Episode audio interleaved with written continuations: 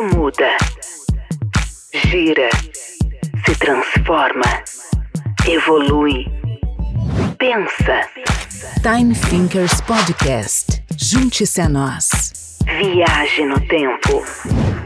De volta mais um episódio do Time Thinkers. Você que está acompanhando a nossa nova temporada, se estiver curtindo, não esquece de assinar nosso canal do YouTube. Assina, deixa seu, seu comentário, ative os sininhos para receber as notificações, segue nosso perfil do Instagram e também uh, as plataformas de podcast, onde a gente está colocando também o áudio para você acompanhar aí, onde não puder assistir. Estou aqui hoje de novo com o meu parceiro André, André Cabral e a gente vai olhar, André, hoje para essa nova relação de trabalho que foi construída com esse salto tecnológico com nossa colega Rayane Aversari. Seja bem-vinda, Rayane. Obrigada. E aí, André? Mudou ou não? O trabalho de 2019 é igual ao trabalho de 2022? O que é que você acha aí? Eu acho, e já cumprimentando todo mundo, né? Dizer que é uma honra estar aqui com a minha amiga Rayana Aversari, né? Uma grande especialista em direito de trabalho. E hoje eu acho que a gente vai poder extravasar um bocado de inquietude, porque quando a gente já pensava na transformação que a tecnologia já impactava no ambiente de trabalho, a gente ainda teve uma pandemia. E você, Kila, que é meu professor de tecnologia, você disse muito isso, né? Tudo já estava lá, as ferramentas estavam lá, a tecnologia já tinha desenhado a possibilidade de tudo ser remoto, só que a gente gosta de fazer as coisas como sempre fizemos. E aí tinha uma certa resistência. De uma hora para outra, estava todo mundo obrigado a trabalhar em casa e o office virou home office. E aí eu pergunto, Rayane, aquela legislação que flexibilizou, acho que é um primeiro ponto para a gente ter um ponto de partida, Isso. né, que flexibilizou bastante durante a pandemia, ela deixou o que de herança? Ficou alguma coisa ou volta todo mundo para o ambiente físico, né, e está todo mundo aí é, de novo na materialidade, no físico e na velha cartilha da CLT? Então, André, realmente esse mundo do trabalho, né, ele foi transformado de uma forma que não volta jamais a ser o que era, né? Como o Cláudio já falava, a gente já tinha todas essas ferramentas de tecnologia disponíveis para serem aplicadas ao direito do trabalho, ao mundo do trabalho, a todas essas relações, mas isso não era aplicado, como o André realmente falou, por comodismo, né? Aquele, aquele velho é, lugar de conforto, né? Já estamos fazendo assim há tanto tempo, para que mudar? Mas aí, com a, a questão da pandemia, a gente teve um salto, uma necessidade de acelerar muito rápido, realmente, de potencializar muito essa transformação tecnológica no mundo do trabalho. Isso realmente trouxe um impacto que é, não tem como regredir a como era antes. Hoje, as relações de trabalho, elas, claro, não estão totalmente como eram durante os períodos mais rígidos de pandemia, né? Porque houve uma flexibilização realmente também muito aguda, né? Pelo período caótico que a gente estava. Mas com certeza ficou uma herança de transformação, uma herança de trabalhos híbridos, né? Uma herança de trabalhos telepresenciais que antes jamais teriam tido essa hipótese, né? Então, de fato, existe uma herança. A CLT, claro, ela ainda existe, mas deixou realmente uma herança aí de teletrabalho, de home office pesada. Eu queria falar dessa, dessa dinâmica, Rayane. Eu fiz, no finalzinho de 2020, eu fiz um estudo para a Fundação Conrad Adenauer, aqui na América Latina, que tem sede no Panamá, e Repita é um, o nome da fundação. Fundação, fundação Konrad Adenauer. Né? É uma, é uma, e é no Panamá. Ela, te, ela tem uma sede, ela, te, ela é uma fundação, obviamente, alemã, salvo engano, do, do partido. Wunderbar. Né, do partido da, da, da ex-chanceler Angela Merkel. E ela tem sedes no, no, no mundo inteiro, uma sede latino-americana, ela está situada no Panamá. A encomenda desse grupo de trabalho era olhar para como, é que, como é que se comportou o aspecto de segurança da informação e qual foi o papel da internet em ajudar as populações latino-americanas na pandemia. Me coube um capítulo, Rayane, de segurança da informação. Qual eram os, qual eram as, quais eram as ameaças principais na América Latina que a, que, a, que a, gente sentia na internet em função da pandemia. E tem um dado que eu queria colocar aqui na mesa para a gente comentar, porque eu acho que ele é interessante. Uns colegas do Chile, eu fiz o meu levantamento de pesquisas e encontrei uma, uma, uma pesquisa da Universidade Católica no Chile mostrando que em fevereiro, olha só o número, em fevereiro de 2020, havia mais ou menos 0,5 a 0,6 dos chilenos performando alguma atividade remota de trabalho. Fevereiro de 2020. Esse número foi medido de novo em abril. Ele já era de mais ou menos 5 a 6%. Olha o salto em três meses. O número foi medido pela terceira vez, Rayane, e em junho para julho ele era de 18%. O salto foi de 0,5% da população chilena trabalhando remotamente em, em fevereiro para 18% da população trabalhando em junho. É evidente que uma dinâmica dessa, a intensidade é muito grande, mas a rapidez também é muito grande. Como é que você viu a dificuldade do trabalhador e do empregador em se adaptar? Porque esse ritmo, eu estou falando para o Chile, ele foi o mesmo ritmo para cá. Né? A gente viveu ali um luto de duas ou três semanas, as pessoas mais ou menos sem saber o que fazer, mas depois de um mês todo mundo já tinha que estar tá entregando resultado de novo, né? com a carga emocional, enfim.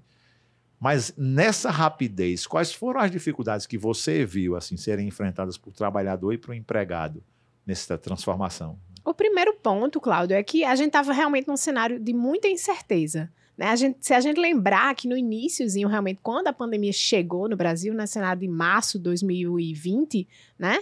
É, a gente tinha um quadro que as pessoas estavam apostando, ah, daqui a um mês vai estar tá tudo bem, né? Daqui a dois meses acho que já vai estar tá tudo bem. Então ninguém tinha noção do quanto ia perdurar a situação. Então, como você falou, a gente viveu um, um momento inicial de completa incerteza, onde houve uma paralisação mesmo, né, das empresas, das atividades econômicas.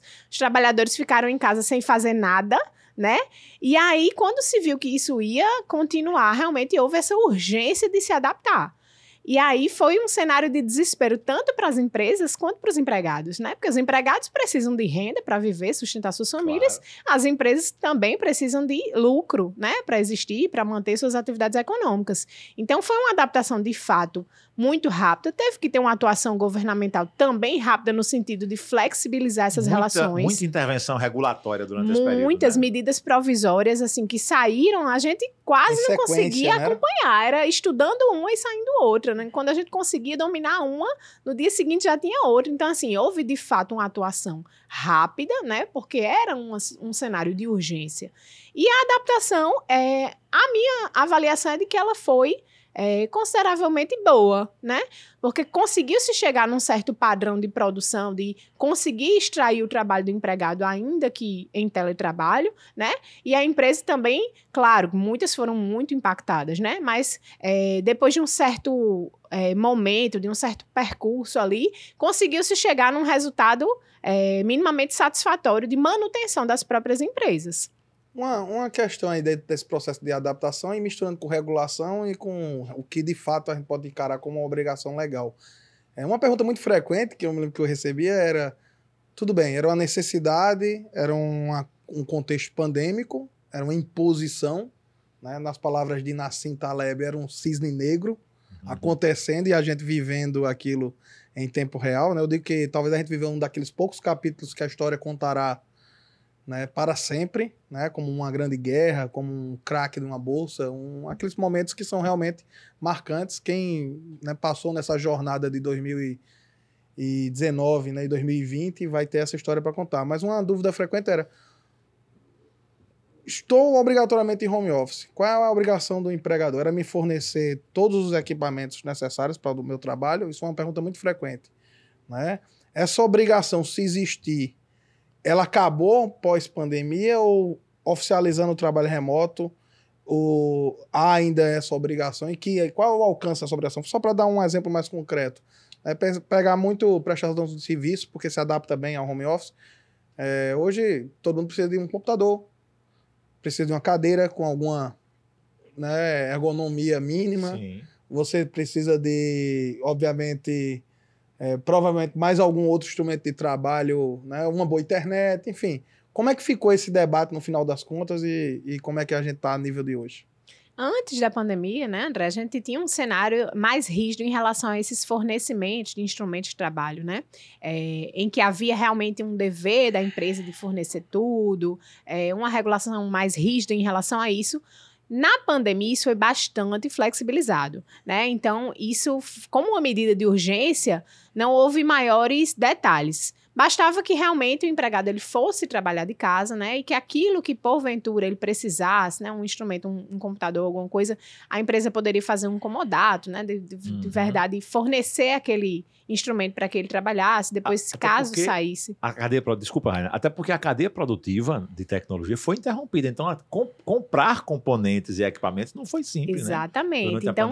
Houve muito essa questão do comodato, né? Do, do empregado ele pegar o, um material da empresa, levar para casa, ficar utilizando ali, caso ele saísse, ter que devolver, claro, né? Houve muita flexibiliza flexibilização em relação a isso, né? Hoje, qual é o cenário, né? Passadas essas medidas provisórias, esses períodos mais emergenciais, a situação que a gente tem é o empregado, ele pode trabalhar de casa, né, com instrumentos fornecidos pela empresa, mas esses instrumentos eles jamais terão natureza salarial. Isso significa o quê? Né, que jamais pode ser incorporado aquilo ali ao salário dele. Então, por exemplo, se a empresa se disponibiliza a pagar a internet dele, já que ele vai precisar de uma internet mais eh, veloz, né, de um pacote maior, que ele não utiliza- utilizaria normalmente na casa dele, isso jamais vai ser incorporado ao salário dele como verba de natureza salarial. É sempre uma questão de natureza indenizatória, né? Então, tanto isso quanto instrumentos mesmo, né? Computador, celulares, enfim, o que for necessário.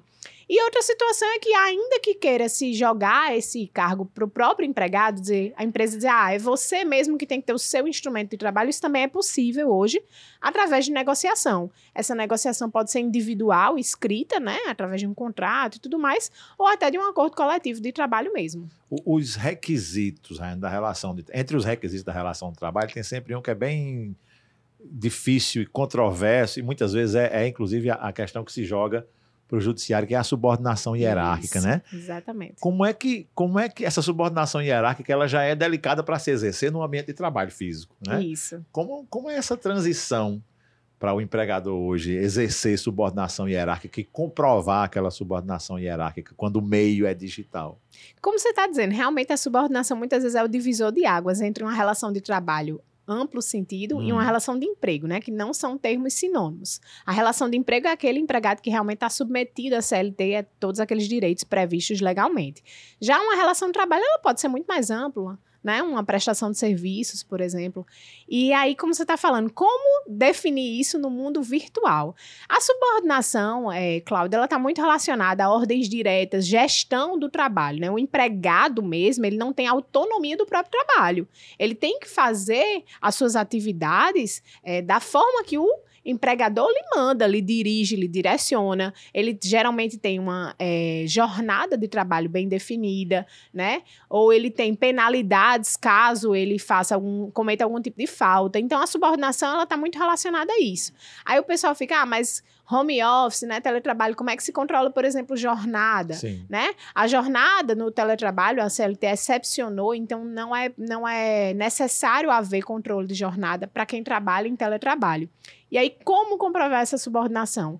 Essa questão da gestão de como fazer o trabalho. Se aquela pessoa tem um trabalho que ela mesma consegue gerir completamente, né? Que ela não necessita seguir determinadas ordens, determinados mandamentos, aí a gente está falando de um trabalho mais autônomo, que não é subordinado. Mas se a gente está falando de um trabalho que tem que ter o tempo todo um feedback de como está sendo exercido, tem que ter reuniões para explicar o que está sendo feito, Prestação como de contas. né? prestação de contas, tem um- uma, uma, uma fiscalização sobre aquele trabalho, né, uma cobrança sobre aquele trabalho e uma penalidade, caso não seja cumprido da forma que a empresa manda, aí sim a gente está diante de uma subordinação. Uma questão que vem daí.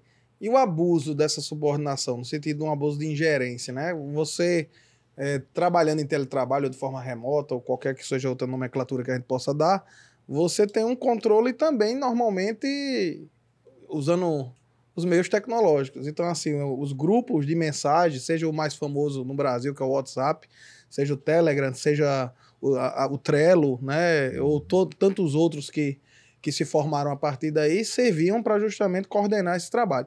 Mas o fato de não ter um controle de jornada, como é que ficou aquele entendimento do chefe que 11 da noite está mandando mensagem no WhatsApp? E aí, cadê? E a entrega?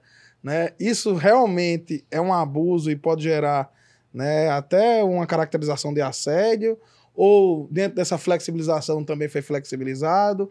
A gente vê muitas vezes até uma certa É, a gente sabe que no meio jurídico também tem uma certa pirotecnia informativa, né? E algumas decisões, às vezes, isoladas, Uhum. são quase que é, levadas, né? Ou, ou, ou elevadas, né? É, a, a- a uma verdadeira lenda jurídica. E às vezes fica nesse imaginativo empresarial que fica com medo dessas decisões. Como é que tá essa, essa questão?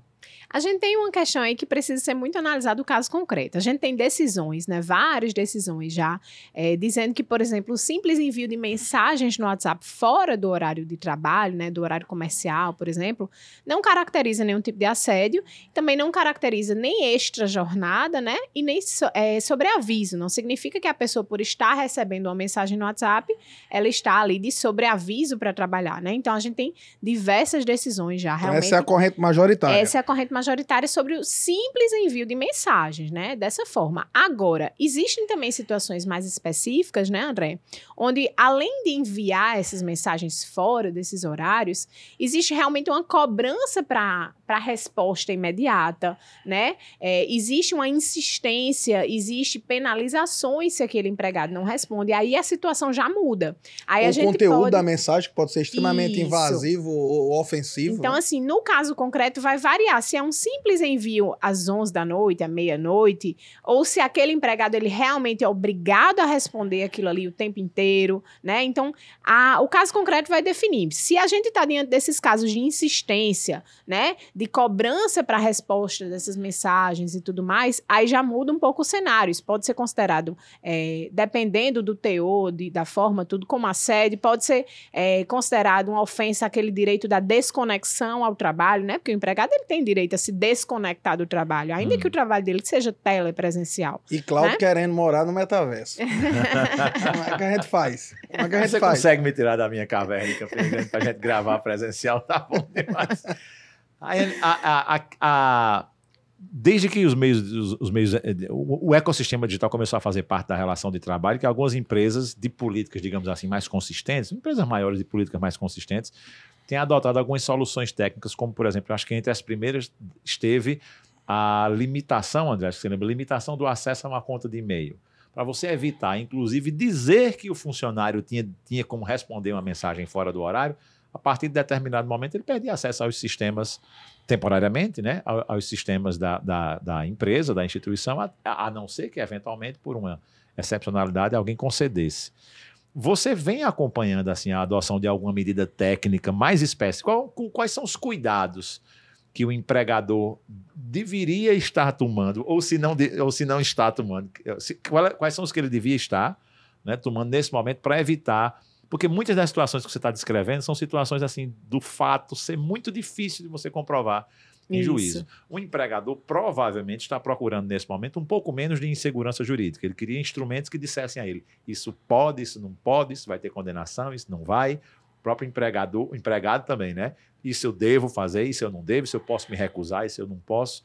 Quais são a lista desses do's and don'ts aí? Qual é- o que é que tá, devia estar sendo tomado assim de, de cautela técnica para que o acesso a esse sistema digital fosse hoje menos inseguro para as duas partes? Essa questão é importantíssima, Cláudia. É, Cláudio. O que é que acontece? Muitas empresas não têm o básico. Às vezes elas querem implementar coisas muito além e não tem sequer o básico. O que é que eu chamo de básico? Um regimento interno contendo suas normas de conduta para os Então, empregados. Esse é um documento de ouro hoje, né? Documento Isso? de ouro, né? Um regimento é o que é o, o compliance que tanto se fala hoje em dia, ele começa onde? Em termos trabalhistas, num regimento interno bem feito de uma empresa, dizendo o que é que pode, o que é que não pode, o que é que o funcionário pode fazer, o que é que ele não pode. E um segundo documento também extremamente básico é um contrato escrito de trabalho, né? Porque as pessoas acham que ter uma carteira assinada significa ter um contrato escrito de trabalho. Não é. A anotação da carteira é uma obrigação básica que, se você não cumpre, você já está completamente errado. Tem, enfim, repercussões trabalhistas e criminais, inclusive.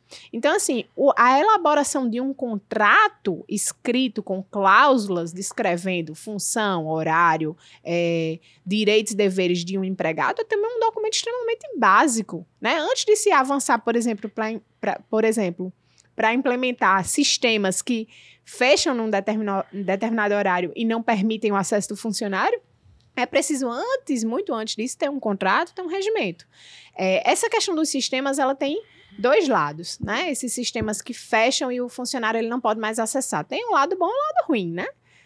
Tem essa questão de que comprova de fato aquele horário que o, que o empregado está cumprindo ali de jornada, mas por outro lado, se a empresa tem esse sistema é, de absoluto controle daquela jornada, ela já não vai poder se utilizar da regra que a reforma trabalhista trouxe, que eu já mencionei aqui hoje, que é justamente de não ter que ter controle de jornada do teletrabalho. Sim. Então, vejam, a regra da legislação é que não precisa ter.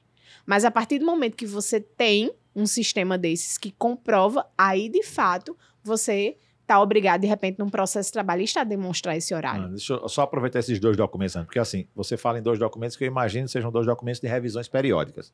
Não é isso? Tanto a, a, as regras de regimento interno quanto os contratos de trabalho. Revisão periódica que provavelmente, se não já, se já não tinha sido feito, precisa, precisa ser feito para essa realidade nova. Porque eu não imagino que um contrato de trabalho ordinário antes de 2020 contemplava a, as condições de execução de trabalho remoto. Com né? certeza. Como, como, também regimento interno dificilmente ia prover as condições de acesso. Então, esses documentos devem, imagino que devam estar sendo produzidos ou revisados pelas empresas agora. Quantas em percentual tem feito essa revisão aí para Uma estimativa, uma estimativa de, de chute com não algum grau de liberdade. Não chega, não chega, assim, seguramente não chega a 2%. Olha. É realmente é gritante. Não, é gritante como as, as empresas sequer sabem que isso pode ser feito. E vejam, é claro que teve a pandemia que acelerou tudo isso, mas a gente já tinha um contexto desde 2017, que foi quando houve a reforma trabalhista, que já ampliou muito a possibilidade de negociação né, entre empregado e empregador, se falou muito nessas questões de negociação, né? É, se ampliou esse leque e as empresas ainda não estão utilizando disso formalmente né? Elas estão contando muito com a sorte. E aí, a partir do momento que você tem também a pandemia que acelera ainda muito mais isso, você não ter documentos desse, onde você tem a liberdade de negociar e você não exerce essa liberdade. É, né? eu, eu, sempre digo, né? Quem não quer negociar está disposto a se dar mal sempre, né? É. Porque está negociando. Então, a verdade é que quem não quer negociar não deixa de negociar. Alguém está negociando por ele. E muitas vezes esse alguém é a lei. E a lei não vai trazer a melhor proposta para a mesa. Né? Quem tem que lutar pela melhor proposta é quem está negociando em causa própria, né? Autonomia, né? Tem que tomar as rédeas do destino. É, eu, Mas que uma questão acho... que, que envolve isso, vocês começaram a conversar aqui, eu fiquei. Só que Claudio foi aprofundando e ficou muito interessante. Mas uma questão que me veio à cabeça, porque algumas pessoas já me perguntaram, Rayane, que é a questão justamente nesse trabalho de remoto, né? De home office. Muitas vezes você contrata, não tem controle de jornada e, por exemplo, na área de tecnologia, Cláudio, que é o nosso híbrido, né? Jus tecnológico, que tem a formação de computação e de direito, sabe bem o que eu vou falar. Tem uma turma que é dev, que é como eles chamam de desenvolvedores, né? desenvolvedores de codificação mesmo, ah. que adoram uma madrugada. Os caras rendem numa madrugada e tal, e tal, e tal. E aí eu vi um caso interessante. O cara é contratado para home office, não se faz controle de jornada, o cara tem o hábito de trocar mensagem com o seu coordenador de área, que é outro notívago, de madrugada. Eu me identifico, eu super me identifico. Também, né? você sabe que a gente conversa às vezes depois da meia-noite, né? Eu e Claudio, de vez em quando a gente produz depois da meia-noite. Então, assim, e aí depois é surpreendido na ação trabalhista com pedido de adicional noturno. E aí eu quero saber qual é hoje a interpretação de fato majoritária. Não tem controle de jornada, deixou solto as partes naturalmente levaram o trabalho para aquele horário que não era convencional no ambiente físico, certo? Mas a presunção era que você vai ter o reconhecimento do adicional, porque no silêncio há de reconhecer, ou uma vez que não foi dado nenhum horário, né, se entendeu que cabia ao trabalhador escolher o melhor, o melhor horário e, aquela, e a pressão é inversa. Assim, ele escolheu aquele horário porque ele ele pretendia, já que a empresa realmente não impôs nenhum uhum. horário a ele. Essa é a questão que eu quero, quero trazer aqui. Eu sei que é, é ruim essas consultorias assim em cima da hora, essa, essa mas é a gente só faz com quem a gente acredita que sabe. Essa, mas esse é um tema polêmico. É, essa questão da jornada, ela tem um tema bem decidido. Né? Um tema bem definido que é a questão de horas extras. A questão de horas extras, ela já está bem pontuada, realmente não se tem direito às horas extras se trabalhando em teletrabalho justamente porque não tem o controle de jornada. Essa do adicional noturno, André, você foi bem na polêmica, viu? A polêmica é justamente essa. Como exigir adicional noturno se você não está sequer exigindo a, o controle da jornada? Existe essa liberdade. Então, existe a corrente doutrinária e jurisprudencial, existem decisões nesse sentido, que, a meu ver, são coerentes com a própria ausência de controle de jornada, né? Se você não controla a jornada, não tem como como pagar adicional noturno, se a pessoa está escolhendo trabalhar amanhã, à tarde ou à noite, enfim. Mas existe também ainda uma posição jurisprudencial dizendo que uma coisa é relacionada às horas extras. Se a empresa tem é, conhecimento né, de que aquele funcionário está habitualmente trabalhando noturno, ou seja, depois das 10 horas da noite, se ela tem conhecimento e ela não controla isso no sentido de não determinar, olha, você não deve trabalhar à noite, você deve trabalhar durante o dia, aí ela assume esse risco de realmente ter que pagar o adicional. Então, existe essa, essa posição jurisprudencial e existe a posição da ampla liberdade, no sentido de que, olha, você tem ampla liberdade de escolher seu horário, se escolher o, noturno, você não vai fazer e, jus, e aí né? você Ter vê direito como a esse a, adicional. como a tecnologia, né, Cláudio, ela, pelo menos em- questão fática, ela sela a realidade, né? Porque aí a troca de mensagem, seja qual for o sistema, Sim. sai com hora, minuto e segundo. É. Então, é como pelo que você está dizendo, para quem for mais conservador, dentro de uma visão, uma postura mais conservadora, é o cara mandando a mensagem de madrugada e você só responde às 8 da manhã, né? Do lado da empresa. Seria essa a postura. Que é um hábito de etiqueta que eu acho que todo mundo já começou a, a pelo menos essa autorreflexão de saber que há determinadas pessoas que você responde a qualquer hora, pelo menos num comunicador. Uhum. E-mail eu não tenho, e-mail eu não tenho já assim muita É. muito pudor. E-mail eu respondo qualquer hora. Mensagem a gente já começa a escolher. Você já não começa a responder a todo mundo a todo momento. E olha que eu não estou sujeito a, a- a controle de jornada, né?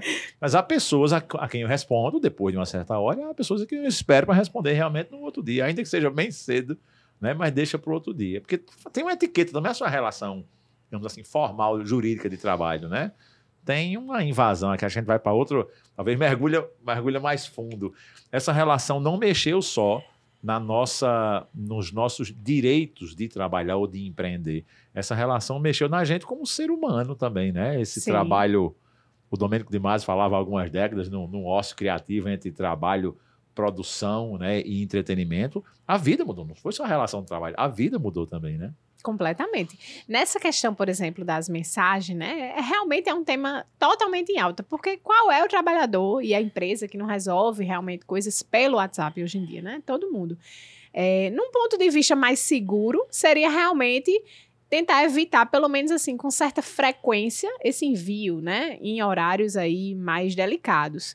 Até porque a questão não é só o adicional, né? Como, como a gente pontuou aqui a questão do adicional noturno, mas, por exemplo, se ficam mensagens em horários muito inoportunos, né, pela madrugada dentro, aí vem, eu vou re- refalar aqui da questão do direito à desconexão, né, que tá é um ponto muito em alta hoje. As pessoas falam é, muito em direito à desconexão porque tá o tempo inteiro ou trabalhando, ou falando de trabalho, ou respondendo mensagens sobre trabalho. A gente tem aí é, um reconhecimento agora da síndrome de burnout, né? Como doença do trabalho, né? Então a gente está num cenário em que as pessoas estão extremamente exaustas, o tempo inteiro trabalhando, o tempo todo disponíveis, o tempo inteiro pensando em trabalho. Então é bom, né? É bom evitar certas, Claro, certas claro. coisas, né? Por É uma que questão de segurança. o velho direito ao repouso, né? Isso, é o Porque, direito, Afinal, é, o das direito ao contas, você tem que repouso. desconectar para repousar, né? Para recarregar as baterias. Isso. no cenário do trabalho jurídico? Qual é- quais são as principais, os principais pontos que você olha para dois anos atrás e diz: Eu não acredito que era assim que a gente fazia. O que é que você vai passar aí para os alunos como experiência histórica de vida que ninguém imagina lá na frente que, que tenha acontecido? Só um tem deixa, né, para o nosso público acompanhar. A gente está dentro de uma professora de Direito do Trabalho, né? Professora da UEPB. Isso. Né? Isso, Rayane é colega de Cláudio, Cláudio que também é professor da UEPB, né? Então aqui é a UEPB ganhando da UFPB É. no tablado aqui, 2 a 1 um. Olha, o que, o que já parece estranho, realmente, é, é- não é nem nenhuma novidade, né? É o que parece estranho é um- uma empresa hoje em dia que tenha totalmente seu trabalho presencial, né? A gente tem E alguns você identifica setores. segmentos. É isso, pronto. Você Isso. identifica segmentos mais propensos a manter essa relação mediada pela tecnologia e outros menos. Construção civil, por Sim. exemplo, é difícil. É difícil subir um prédio remotamente, né? Exatamente. Tem alguns é. naturalmente. Só, Ainda seja só botando possível pimenta, alguns só botando tipos de pimenta no debate. É. El- Elon Musk sentenciou o fim do trabalho remoto na Tesla, né? Foi. Ele É. deu uma. Então, assim, As veja. plataformas comandaram esse movimento de anunciar Não, no é início da porque vocês- pandemia que o, o trabalho seria 100% remoto. Muitas já estão Não, né, e- voltando atrás. E é uma área de extrema tecnologia. Claro que é uma indústria, tem Sim. setores e setores, mas ele deu a entender que era uma ordem geral. Então, assim, isso chocou algumas pessoas. E ele ele tá dando um- uma tweetada a cada cinco minutos, né? Que ele tá Aham. para comprar ou não comprar o Twitter e tá naquela promoção. E ele fez uma certa campanha contra essa história do trabalho remoto. Tipo, o mínimo que eu posso dizer, resumindo o que ele disse, é que já deu e não deu muito certo. Eu acho que foi por Deu aí. ou não deu? Bom, existem setores econômicos, né, em que houve realmente uma total adaptação, né? A gente tem atividades econômicas que viram que deu muito certo, né? A questão do trabalho à distância. E a gente tem, por outro lado, setores que estavam realmente pedindo socorro, né, pela volta do presencial. A gente tem atividades que necessariamente têm que ser presenciais, não tem como, né? Mas nesses setores em que é possível esse distanciamento, em que se percebeu uma economia das empresas, Sim. com gastos físicos, né? Com gastos de sede, com gastos de energia, com gastos, enfim. Teletrabalho mexeu no mercado imobiliário. né? Exato. Mexe no Total. mercado imobiliário, desocupa determinadas áreas de escritórios. Exatamente. Então, assim, houve uma, uma economia com a manutenção do nível produtivo, né? É, explorando do trabalhador a mesma quantidade ou até mais volume de trabalho do que antes, né? No presencial. Então, isso, né, nessas situações, nessas atividades econômicas específicas em, em que se pôde economizar e se pôde manter o nível produtivo, isso é excelente, isso vai continuar o teletrabalho dessa forma.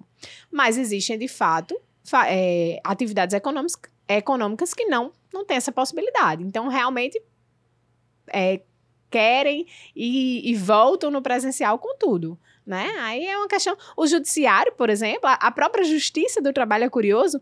é, nas audiências, né? Fazendo audiências, eu andei perguntando e quando é que voltam as audiências presencialmente? E a resposta dos servidores é a mesma: nunca.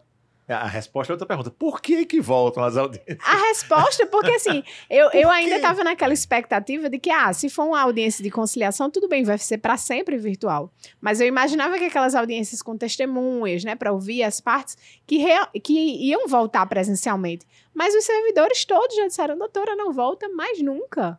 É, A justiça está sempre sendo digital. Eu acho que é possível que haja, só que aí é o contrário. E, e- e peguei essa. Eu ia dizer, peguei essa briga, peguei a briga, é uma expressão feia. Mas topei essa batalha na UEPB agora há pouco tempo, né? Em relação, é, Rayane, André, à defesa de banca de monografia. Eu acho que a gente nunca teve uma oportunidade tão interessante de juntar numa defesa de monografia, que é um momento legal para o aluno Isso. colegas de outras universidades, de outros países, como a gente teve, né? Se acostumou a ter ao longo da pandemia, para às vezes um aluno tem a oportunidade, André, de ver, de, de- de ouvir um comentário de alguém que ele mencionou na, na, na monografia que jamais teria contato. Se não fosse desse jeito, a universidade pública não tem dinheiro para trazer um professor para a banca de monografia de TCC, né? Não Então, tem para doutorado. começou a É. contar com essas pessoas e agora me parece que há um movimento para determinar que as bancas sejam agora presenciais e excepcionalmente né, que sejam remotas. A minha batalha é para que seja rigorosamente o contrário, que elas ou, sejam ou melhor, né? Eu, como naturalmente bom remotas. liberal, deixem as pessoas decidirem, né? Deixa o, Muito bem, o- muito o- bem, aquele é. que apresenta É, é, junto com o seu É que a orientador. universidade não se segura É. para não regular É, isso, né? Ela o- quer, mas se É a- esse braço incontrolável do Estado. Reclamam da mão invisível, mas esse braço. Para mim, se tem de haver alguma regulação, é o contrário. Elas têm que ser, elas precisam, elas primeiro têm que ser deixadas a, a cargo da conveniência de aluno, professor e banca. Não conseguiram regular, não conseguiram ajustar a regulação. A regulação é para dizer o quê? Remota e excepcionalmente, e aí não quero saber o motivo, sabe? Se o aluno não, porque às vezes tem, nós temos isso também. O aluno às vezes não tem condição está numa zona rural, numa zona sem internet, essa é a realidade do nosso aluno de UEPB. Numa zona rural, às vezes num, lugar onde o barulho, a própria apresentação do lugar não deixa ele confortável, não quero saber o motivo. A conveniência dele não permite presencial. Ele justifica com o professor, a gente monta presencial. Mas não que seja obrigatório e muito menos que você precise agora justificar, porque não faz sentido na minha cabeça, que você precise justificar uma prática que deu incrivelmente certo. Se a prática Vamos, vamos deu sair certo, desse tema, né? senão a gente vai entrar na história coloca? da aula. E a aula, que vai ter que voltar pro, pro presencial. Pois é, mas esse é um mercado super importante que escalou. né? O mercado de educação talvez tenha se transformado como nenhum outro. Uhum. E surgiram, ou- aqui a gente inaugura outro fio aqui para a gente começar a desenhar o caminho da saída, mas tem que- que desenhou outras oportunidades de trabalho que não existiam, né? Na educação, como é que, como é que você tem, tem, tem visto essas oportunidades de trabalho? Veja, realmente assim, existem situações diferentes, né? Existem situações na educação, por exemplo, em que realmente houve uma completa adaptação, né? Cursos que, pela sua natureza, né? Uma natureza mais teórica, uma natureza mais, enfim, perfeitamente adaptável, né? Não vejo prejuízos no EAD, por exemplo, para determinados cursos. Já existem outros setores, né? um medicina da vida, né? Eu vira, vira até meme a, a situação, né? Ah, você foi for- formado em medicina EAD, né? Porque existe uma necessidade prática, uma necessidade de contato, de laboratório, de Mas vem um episódio de metaverso aí, viu? Nós vamos rediscutir isso.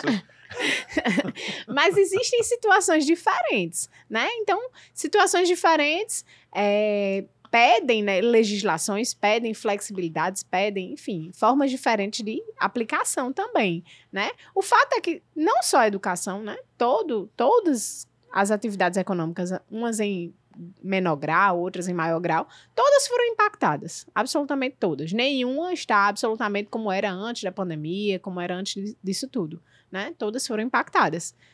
Aí como e se tem a, a tendência a permanecer, vai depender, né? Mas igual como era, jamais vai ser. Outro fenômeno que eu acho que a gente não pode deixar de debater aqui, já que a gente está falando de um trabalho 4.0, do futuro do trabalho, o que você quiser colocar hoje na mesa tá, tá bem posto aqui, é a questão do fenômeno da pejotização, né? Que a gente sabe que não é um tema nem tão novo assim na justiça do trabalho, mas eu acho que talvez nunca antes ele foi tão disseminado e me parece, não sei, posso estar falando uma grande besteira aqui e Rayane está Mas se autorizada tiver, ela- se tiver ela, ela corrige. corrige, mas me parece que houve uma certa calmaria nas fiscalizações. Não sei se isso é tão realista assim. Mas o que é que eu estou falando? Dois ambientes que me chamam muito a atenção, pra, só para ilustrar, né? longe de, de ser, é, digamos assim, específicos né? desse fenômeno. Mas um ambiente é o ambiente de startups, onde a gente tem uma realidade onde o investidor normalmente é dinheiro curto para muita coisa para fazer e ele não consegue realmente, é, digamos assim, escalar o negócio dele dentro da linguagem da própria startup, né, e desenvolver a jornada empreendedora dele sem flexibilizar a- alguns serviços, né, dentro daqueles que ele vai chamar de colaboradores, mas às vezes cria situações bem questionáveis, porque muitas vezes o cara tá lá trabalhando só para ele, escrito como MEI, né, e fazendo a codificação só para startup dele, para dar um, um quadro Dedicado, né? dedicado. Por mais que ele até possa dizer, mas eu não estou obrigando a trabalhar só para mim. Mas o cara trabalha full time para ele e só tem aquela remuneração dele. A única nota fiscal do MEI é, é- é uma mensal no mesmo valor e para aquele mesmo contratante, tomador de serviço. Então, esse quadro o Rayane já pode atacar aí na sua análise. O outro, que é um mercado bem diferente, aí eu estou saindo da tecnologia, daquilo que é a distância, que é o comum nesse caso, para um ambiente que é totalmente, como ela disse, necessariamente humano físico, de contato presencial. A medicina. Quem tem alguém, né, médico hoje, né, na família, que não tem a sua própria clínica e trabalha em uma outra clínica ou hospital, pode perguntar que o médico é hoje uma PJ.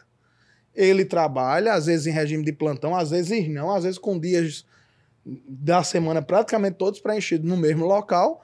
E no final do mês tem médico que tira uma nota única, quase sempre num valor muito próximo, porque aí normalmente o médico tem uma questão de, de produtividade que dá alguma margem de alteração. Mas se você olhar, né, vamos para aquele médico que vai tirar uma nota ali de 20 a 30 mil reais todo mês, para um único hospital, porque ele praticamente preenche os plantões dele ali naquele hospital, e ele é uma PJ, não é uma PJização. Quando, olhando lá para trás, ele normalmente tinha uma contratação com, com carteira, e claro que olhando lá para trás não é que o mundo fosse perfeito não, porque muitas É, vezes é. um dinheiro por fora, Uhum, né? é. E aí a diferença é que hoje, falando em tecnologia novamente, os sistemas de informação, que o Cláudio é culpado, programou metade daquilo que está no governo, é, acaba rastreando tudo. Então hoje está muito difícil essa história de passar dinheiro por fora. Então as empresas não só formalizaram muito suas receitas, como também suas despesas. Então, e, e eu acho que a pejotização teve essa, esse impulso a partir dessa realidade. Mas como é que você vê esse fenômeno aí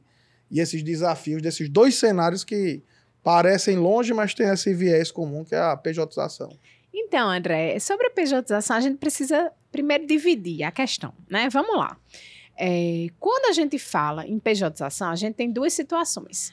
A gente tem, como você mesmo já deu o exemplo, aquele funcionário, né, aquela pessoa física que presta pessoalmente ele necessariamente aqueles serviços, aquela pessoa que está subordinada, aquela pessoa que tem uma habitualidade frequente e que recebe um salário. Então a gente tem quatro requisitos aí da relação de emprego: onerosidade, habitualidade, subordinação e pessoalidade. Se a gente tem esses quatro requisitos numa relação de emprego, a gente está diante de um empregado.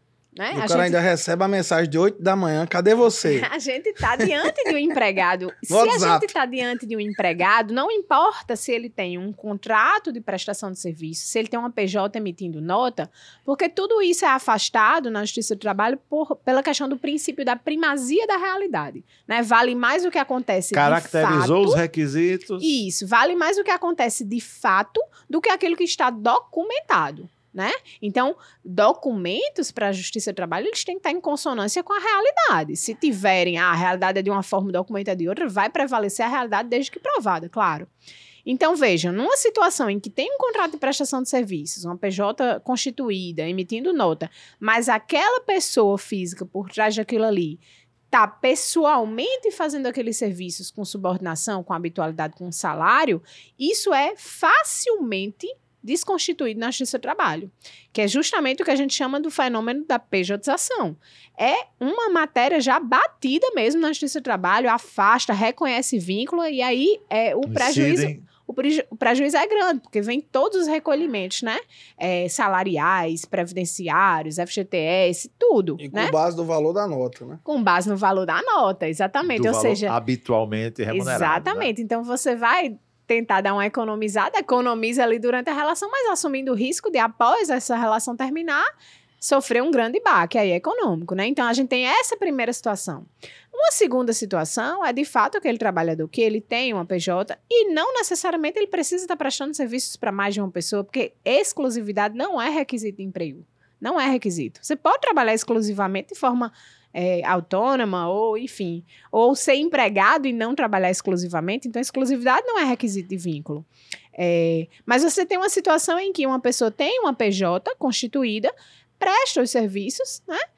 Mas não existe, por exemplo, a subordinação, porque a onerosidade vai existir, né? Ninguém vai estar trabalhando voluntariamente, né?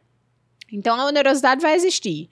A habitualidade, ela geralmente também existe, né? Existe uma certa frequência de prestação de serviços. Aí os dois principais pontos para quebrar o vínculo de emprego e afastar a incidência da CLT são justamente subordinação e pessoalidade.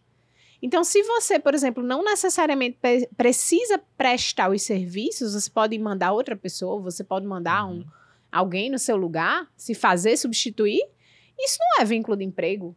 Empregado é quem necessariamente aquela pessoa precisa estar lá prestando serviço. Se você pode se fazer substituir, eh, se você pode indicar outras pessoas, ou se você tem autonomia no seu trabalho, a gente volta para a questão da, da subordinação que a gente falou lá no início. Se você tem autonomia na gerência, na execução do seu trabalho, você não é empregado. Então, essa pejotização, ela está Eu totalmente acho que aí o que salva muito é o critério do cara, que às vezes é dev, é freelancer e atende a várias pessoas, né? Que ele não trabalha exclusivamente só para uma pessoa. Fica mais fácil de descaracterizar a relação. É, embora assim, como eu tô falando, a exclusividade não é requisito para se definir vínculo ou não. Mas claro que quando você tem uma PJ prestando serviços para diversas pessoas, isso pode quebrar outros, outros pontos, como a questão da subordinação. Ah, como é que eu estou subordinado se eu estou aqui fazendo o trabalho para diversas outras? Como é que eu pessoalmente faço esse volume de trabalho inteiro? Eu tenho que repassar meu trabalho para outras pessoas. Então, não que a exclusividade seja requisito, mas através desse caminho também é possível quebrar os requisitos da subordinação ou da pessoalidade. Ayane, é, Mas eu só vou insistir vontade, porque eu não. sei que tem um público enorme interessado nisso. E a questão do médico, como é que você vê isso? Fica dessa mesma forma? Então ele fica muito caracterizado quando ele tem. Porque o médico aí não tem como, de jeito nenhum, fazer Mandar a alguém, né? terceirização. Mandar É. alguém. é. O médico, é, André, a situação que vai definir é a subordinação. Se tem subordinação ou não. Porque, assim, tudo bem, pessoalidade necessariamente vai ter que ter. Ele, ele tem que estar lá. Quando eu procuro um médico X, eu quero um médico X me atendendo. Mas a subordinação, como é o trabalho dele nessa clínica? Como é o trabalho dele nesse hospital? Se ele tem autonomia do trabalho dele, ele não vai necessariamente ser caracterizado como empregado, né? Então, se ele conduz o trabalho dele sem se submeter a diversos tipos de norma de gerência, de direcionamento daquilo ali, ele é um, um prestador de serviços autônomo, né? Pode ter um contrato, uma PJ Mas regularmente. a, a confusão mais comum é justamente essa, porque o cara vai atender no horário que a clínica de- decide, ele, se, ele assume aquele posto durante, seja qual for a especialidade dele, ele vai assumir aquela sala de consultório durante um período A a B, né? Ou seja, um horário que é a clínica que, que decide. Agora, o que é interessante é que na medicina tem os contratos são com base na remuneração, ou seja, aqueles atendimentos geram a receita X e normalmente dizem você fica com tantos por cento e a clínica fica com tantos por cento. O que parece uma sociedade, olhando por a minha perspectiva de direito empresarial. Veja como é interessante. Só que o, o, o paciente paga a clínica cheio, ou o plano de saúde paga a clínica, e depois a clínica faz um cálculo dessa produtividade e dos custos e faz com que o médico emita a nota daquele valor, né, de acordo com a fórmula combinada, para que a clínica o repasse. Né? Então veja que tem a. Deixa eu esclarecer nesse Isso ponto. é, para mim, uma zona muito cinzenta. Não, vamos esclarecer agora. Eu vou falar num termo mais prático, vai ficar mais claro. É, você falou aí, pronto, tem que respeitar o horário da clínica. Tudo bem. Isso vai caracterizar a subordinação? Não. Sabe por quê? Porque se aquele médico, ah, tudo bem, a, a, a clínica vai funcionar de 8 da manhã até 6 da tarde. Ele tem que estar dentro dessa janela aí prestando os serviços dele. Mas se ele não for e não atender, qual a consequência que vai ter isso? Vai ser só ele não receber por aqueles não atendimentos que ele fez? Veja, se não tem uma penalidade pela falta, por exemplo, a gente não está diante de empregado.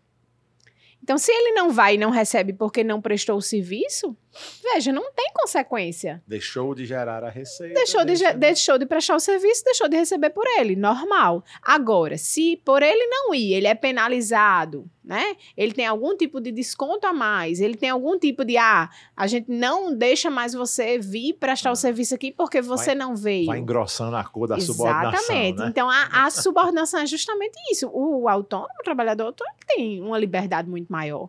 Ah, tudo bem, eu não vou atender naquele determinado dia, não vou receber porque não prestei meu serviço, mas houve alguma consequência, alguma penalidade? Eu sofri algum tipo de advertência, de desconto a mais, né? De retaliação? Então, esse muitas vezes é o ponto-chave para definir se existe subordinação ou não. Perfeito. Ayane, é, é, tem um, tem um, um doutor Francisco Assis Barbosa Júnior, aqui da- do juiz do TRT da Paraíba, e um grande amigo, construiu a carreira acadêmica dele em torno de um conceito muito interessante nessa relação de trabalho nova, né? essa relação mediada por tra- trabalho e tecnologia.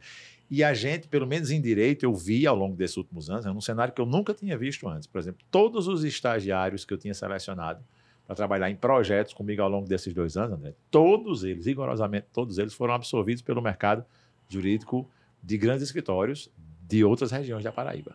Tá? É um cenário que, para a gente, era absolutamente impensável. A quantidade de oportunidades remotas Uhum. né, pra, pra, no mercado jurídico, que imagino que em outras áreas também, é, é uma coisa que a gente não, não via. Eu tenho hoje, por exemplo, aqui de João Pessoa, a Maria Luísa, estagiando na Autoridade Nacional de Proteção de Dados, morando em João Pessoa. Uma oportunidade que jamais foi aberta, nem, nem a gente imaginava. Né? E- mas isso a gente falando só para oportunidades no Brasil, porque no final das contas esse mercado abriu agora as portas do mundo. Nós não temos mais uma re- restrição né, no Brasil para essas oportunidades de trabalho. E, o, e o, o Chico fala muito dessa desse nômade digital, que é o sujeito que muitas vezes está num lugar trabalhando em outro. A gente falou aqui madrugada, dia, e quando essa diferença, às vezes, agora é de fuso horário, de realidade cultural, Uhum. né? De, de, de- Qual o ordenamento jurídico que se aplica? Pois é, aí é qual, qual é, porque agora tem que ha- haver cuidados agora para quem quer trabalhar junto a outras empresas. E o contrário também, viu, André? Quem está numa empresa no Brasil querendo se valer dessa nova realidade de trabalho remoto para ter acesso a uma mão de obra mais qualificada ou mais especializada por algum motivo, vocação natural de Vamos, determinados vamos países. pensar no melhor, né? Cláudio, e ganhar É. em dólar, em euro. Ganhar em dólar, morar em João Pessoa e ganhar em dólar, olha aí. Pensar no melhor, você fica complicando. Né? Essa é uma realidade que já existia, é verdade, para os desenvolvedores já existia. Sim. Produtor de conteúdo já existia, mas agora ela está massificada.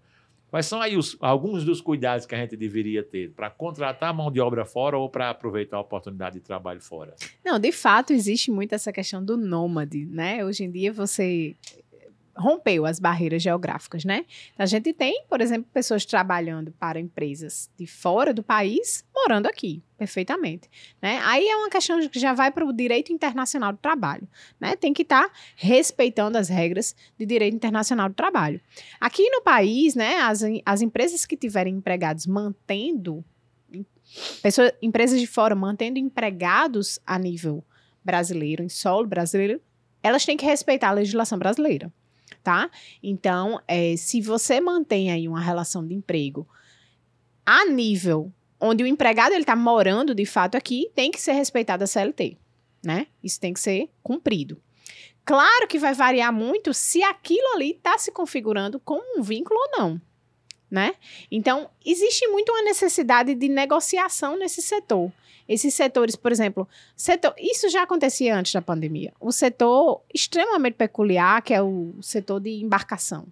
Né? Sim. O setor de embarcação é um ponto que tá o tempo inteiro entrando, saindo, tá, não tá. Mas assim, o, o- direito brasileiro, ele protege muito o empregado, né? Ele, ele surgiu para proteger o empregado. Então, de fato, é, às vezes as empresas trabalham de uma forma mais flexível e acabam sofrendo condenações pesadas na Justiça do Trabalho. Então, tem que haver um respeito à legislação mínima ali daquela atividade econômica. Agora, a gente volta para a ampla liberdade de negociação que a gente tem desde a reforma trabalhista. Pode ser feito acordo coletivo de trabalho específico para a sua empresa. Então, se você tem uma empresa internacional, uma empresa fora do Brasil, que quer manter trabalhadores dentro do Brasil, o que é mais aconselhável? Acordo coletivo de trabalho, que é especificamente entre a empresa, não é, não é entre o sindicato de toda uma categoria econômica, é especificamente entre a empresa e os seus empregados, para negociar aquelas regras ali e ficar de uma forma segura exercendo aquele trabalho. É isso. Ampulheta do Time Thinkers. É muita, muita coisa pra gente ainda falar, mas infelizmente, como diriam os franceses, o tempo destrói tudo, né? Inclusive a nossa alegria aqui no Time Thinkers. Não, mas tá terminando muito baixo astral, né? Vamos, Não, eu fiquei meio triste, porque tinha ainda umas perguntas aqui a falar, mas deixa para outro, porque tem muita mudança também no recente para quem é da advocacia. A gente sabe que a gente tem um público jurídico Claro. pela nossa própria formação. E teve mudanças recentes no Estatuto da OAB, mas isso dá um, um episódio só sobre isso. Dá, Das dá. relações de trabalho na advocacia, né? Que alterou jornada e tem umas polêmicas aí. Mas isso fica como teaser para um Vamos time teaser pro no próximo. Eu futuro. também tinha, tinha guardado aqui o fato do home office nem sempre ser home. Isso. E aí é, é abre outro episódio, mas a gente te agradece pelo tempo e pelo papo, ainda. Obrigadíssimo. Obrigada a vocês, um prazer estar aqui com vocês. Foi uma honra, Rai. É. Vamos viajar no tempo aí. cara. Viajar no tempo. Mais um episódio do Time Thinkers. Lembrando a você, se inscreve no nosso canal, ativa o sininho para receber notificação, perfis de redes sociais e segue também a gente nas plataformas de podcast. Até a próxima.